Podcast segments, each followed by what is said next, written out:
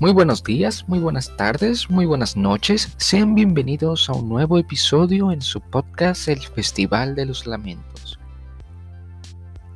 Tuve un fin de semana muy cómodo y me gustaría conversar un poco sobre un tema que tuve en discusión con un compañero hace unos días.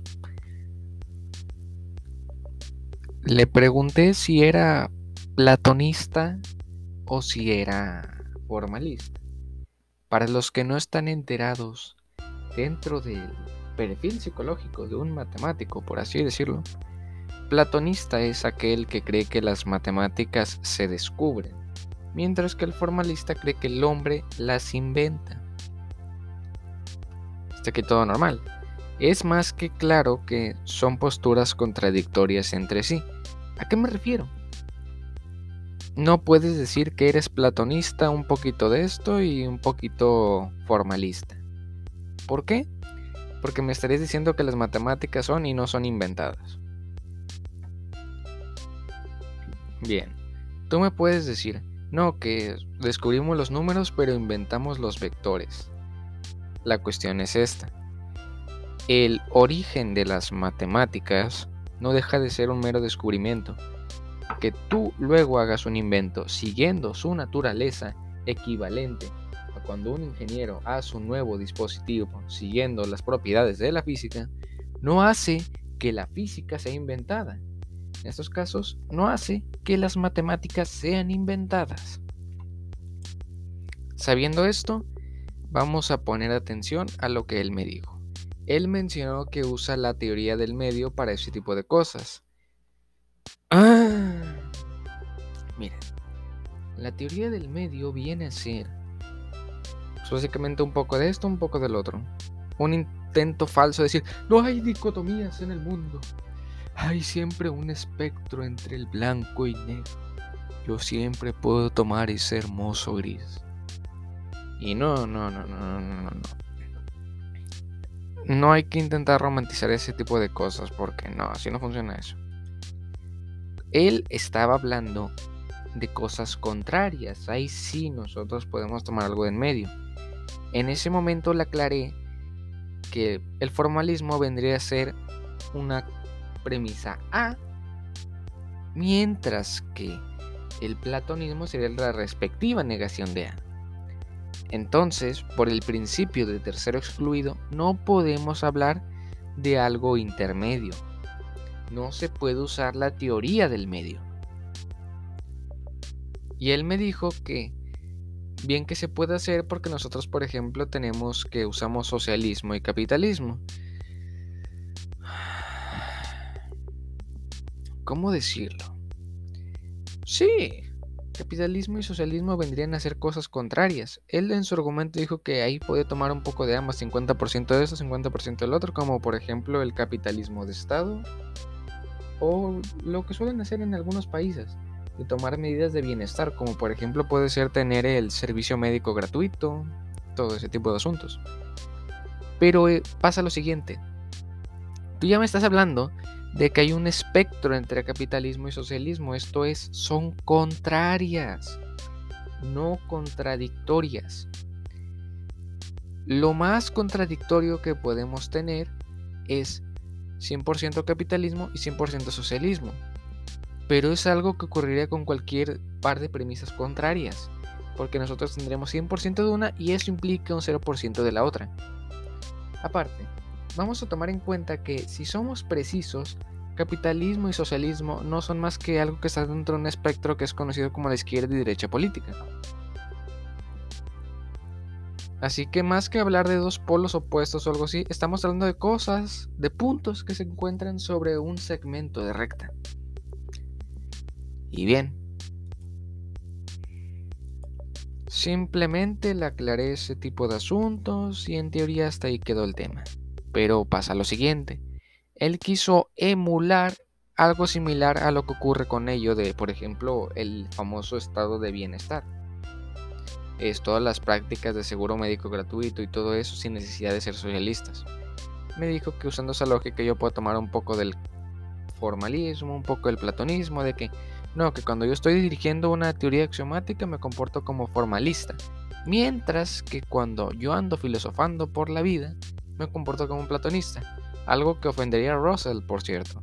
Y bien, el detalle ahí es que ya nos estamos saliendo del problema inicial, porque eso sería tomar como que buenas prácticas de las posturas filosóficas.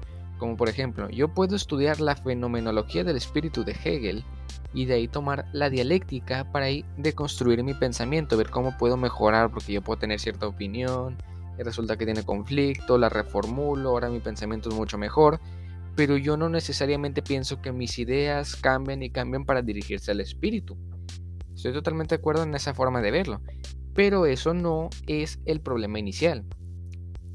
El problema inicial es si piensas o no que las matemáticas son verdaderas de forma que son descubiertas o si son un invento. Simplemente toma prácticas. Y ya está. Y sí, es una muy buena idea cuando ya nos salimos del problema de si eres formalista o si eres platonista y nos metemos en qué prácticas puedo tomar de cada uno para tener mejor desarrollo, porque uno bien puede decir usando esa lógica que soy un platonista con prácticas de formalista. Esto es, yo bien puedo decir las matemáticas son descubiertas, pero el hombre es quien domina la bestia. Esto es, tenemos que ellas ya están ahí con toda su abstracción y uno llega y hace las teorías axiomáticas para darles un poco más de formato.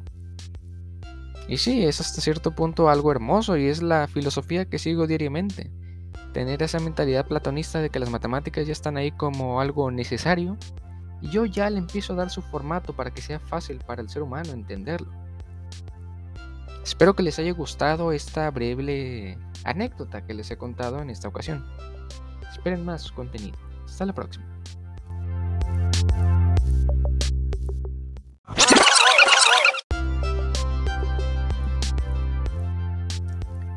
No, no, no tan rápido. Hay algo que me gustaría mencionar antes de irme. He tenido más de una conversación con ese individuo y comúnmente hablamos sobre qué es una demostración, cuál es la diferencia entre la demostración matemática y la demostración científica. Y bueno, él me da su postura de que una demostración matemática es como una demostración científica con la diferencia de que las verdades matemáticas son inmortales mientras que en la ciencia solo nos aproximamos.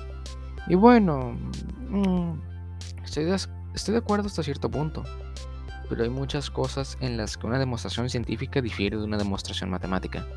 Porque cuando estamos en una demostración científica es básicamente este el pensamiento.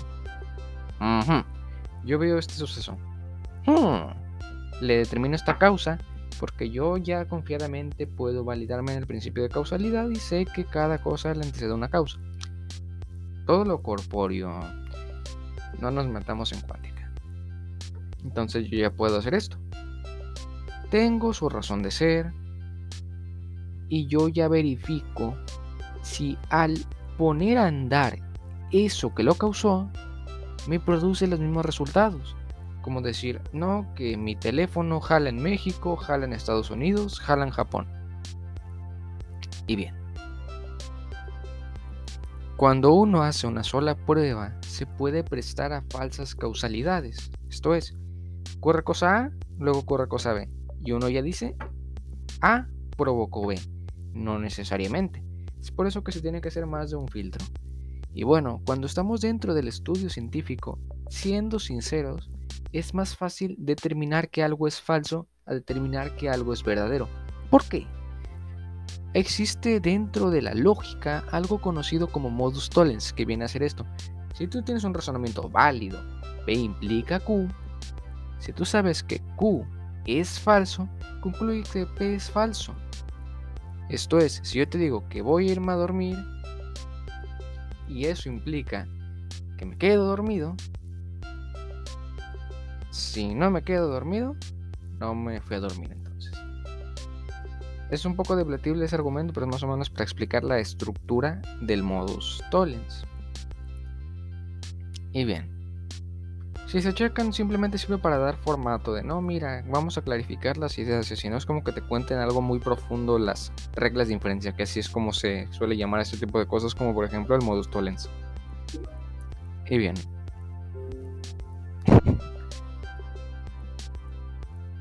Dentro de todo este tipo de asuntos, puede ocurrir que así es como ya nosotros podemos decir que tal teoría es falsa, porque en la práctica cuando uno experimenta puede ocurrir que nuestra causa no trae los resultados que esperábamos, por lo que esta causa no es esa que realmente necesitábamos.